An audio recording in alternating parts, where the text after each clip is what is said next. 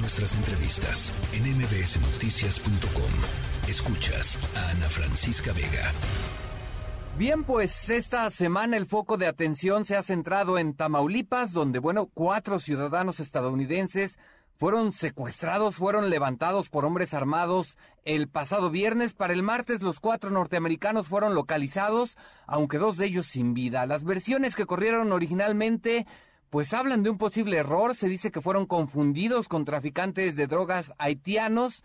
Sin embargo, bueno, ha corrido también información en torno a que estos ciudadanos estadounidenses tienen, tenían antecedentes penales relacionados con drogas en los Estados Unidos. Para hablar justo de este asunto tenemos en la línea telefónica a David Saucedo, él es consultor en seguridad pública. David, ¿cómo estás? Buenas tardes. ¿Qué tal, Oscar? Qué gusto saludarte auditoría de tus órdenes.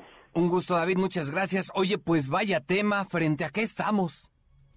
Mira, lamentablemente este episodio de coyuntura en donde pierden la vida cuatro ciudadanos norteamericanos sirvió para que el ala derecha del Partido Republicano la tomara como bandera política y presionara al presidente John Biden. Tú sabes que en Estados Unidos hay una coyuntura electoral.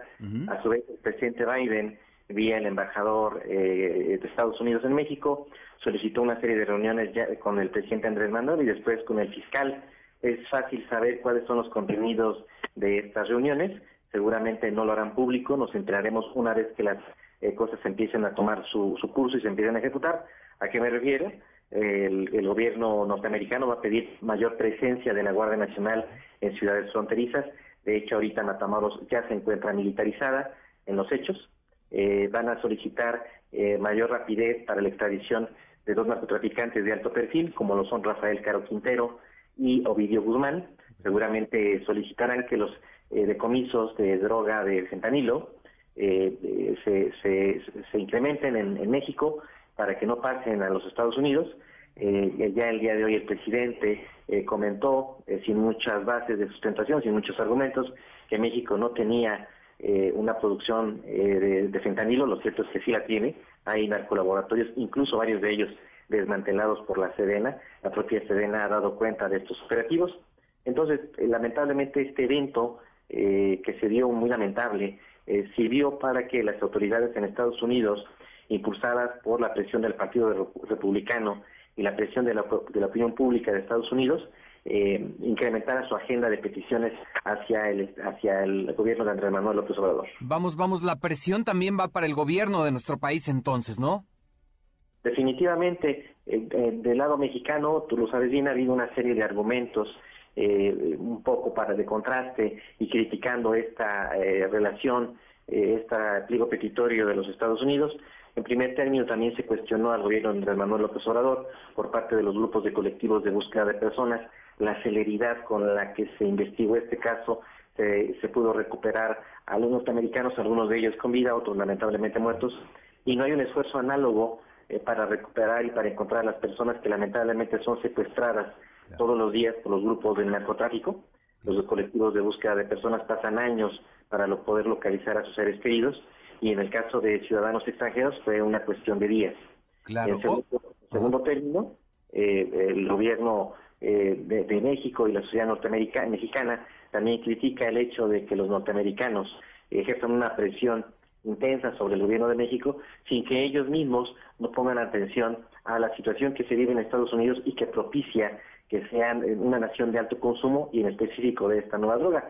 Y finalmente un hecho que se ha conocido recientemente, que los ciudadanos norteamericanos que eh, fueron asesinados lamentablemente tenían también antecedentes penales, incluso eh, en materia de narcomenudeo. Oye David, bajo todo este contexto que bien nos, nos, nos estás narrando, ¿qué tan cercana está la posibilidad de que haya agentes norteamericanos operando en nuestro país? yo lo doy por hecho. Eh, es para mí evidente que el FBI no confía en la Fiscalía General de la República para pruebas de balística, eh, pruebas eh, de ADN, para poder hacer todas las investigaciones periciales. o ha ocurrido en el pasado con eventos similares, tú lo recordarás, uh -huh. el ataque y el asesinato de integrantes de la familia Levarón. Fueron los norteamericanos los que estuvieron realizando las investigaciones. Si nos remontamos mucho tiempo atrás con el asesinato del, del agente de la DEA Enrique Camarena Salazar, fueron los propios agentes norteamericanos los que realizaron la investigación, evidentemente apoyando a las autoridades mexicanas, pero yo doy por un hecho que en este contexto se permitió la entrada de agentes del FBI, quizá también de la DEA, para poder realizar las pesquisas. Ok, y lo que es un hecho también es que la frontera con Estados Unidos, pues es un asunto ya incontrolable lo que ocurre ahí, ¿no? Está bajo el control completo del crimen organizado prácticamente. Y desde hace varios años las ciudades fronterizas son puntos de entrada eh, debido al intenso, comercio que se detona a raíz de la firma del Tratado de Libre Comercio, los cruces al, al día, eh, a pie, en vehículos, es muy intenso y esto facilita que los grupos del narcotráfico puedan, en este cruce tan intenso que hay en casi todas las ciudades fronterizas, eh, puedan infiltrar sus cargamentos de droga. No hay posibilidad de, ni con las tecnologías, ni con ni incrementando el personal de aduanas, que pudiera hacer una revisión exhaustiva de todos los vehículos y de todas las personas, de todos los cargamentos. Es evidente que esta frontera eh, de México con Estados Unidos es muy porosa y permite eh, que los flujos de drogas de Estados Unidos tengan los volúmenes que conocemos actualmente. Claro, bien lo comenta David, preocupante simplemente lo que ocurre en nuestro país.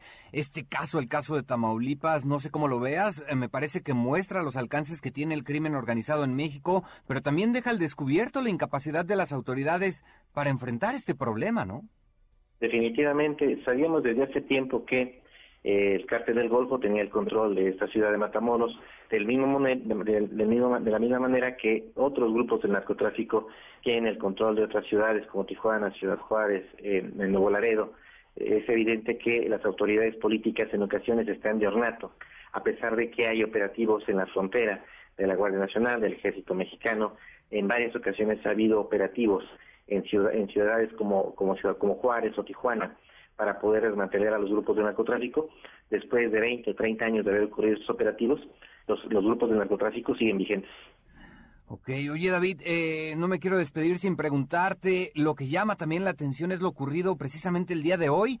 Aparecen de repente cinco hombres amarrados, entregados a las autoridades junto con una cartulina donde pues el, el cártel del Golfo estaría disculpándose por lo ocurrido por el caso de estos ciudadanos norteamericanos ¿De verdad el crimen organizado disculpándose, David? Bueno, es una, una maniobra, una táctica del jefe del cartel del Golfo, de esta decisión de los escorpiones, el jefe de plaza, de acuerdo con la información que se ha filtrado por parte de las agencias de seguridad de México y Estados Unidos, eh, el gobierno norteamericano está pidiendo, por, para decirlo en perfecto español, la cabeza no solo de los autores materiales, sino también de los autores intelectuales, es decir, del jefe de plaza de los escorpiones del cártel del Golfo, que fueron quienes asesinaron a los ciudadanos norteamericanos. De modo que la dirigencia del cártel del Golfo, en una maniobra táctica, táctica mediática, eh, lo que hace es capturar a sus propios elementos, ponerlos, entregárselos a las autoridades, tratando con ello de evitar el cerco de captura que se está atendiendo en contra de su líder. Me parece que eso no va a suceder, me parece que los norteamericanos van a insistir en que no solo sean detenidos los sicarios, sino también que dio la quien dio la orden y ese seguramente fue el jefe de plaza. Híjole, pues ya veremos qué es lo que ocurre, David. Te agradezco mucho tu tiempo. Por supuesto, vamos a estar al pendiente de la situación en Tamaulipas. Muchas gracias. Gracias, Oscar. Te mando un abrazo. Hasta luego, David Saucedo, consultor en seguridad pública. La tercera de MBS Noticias.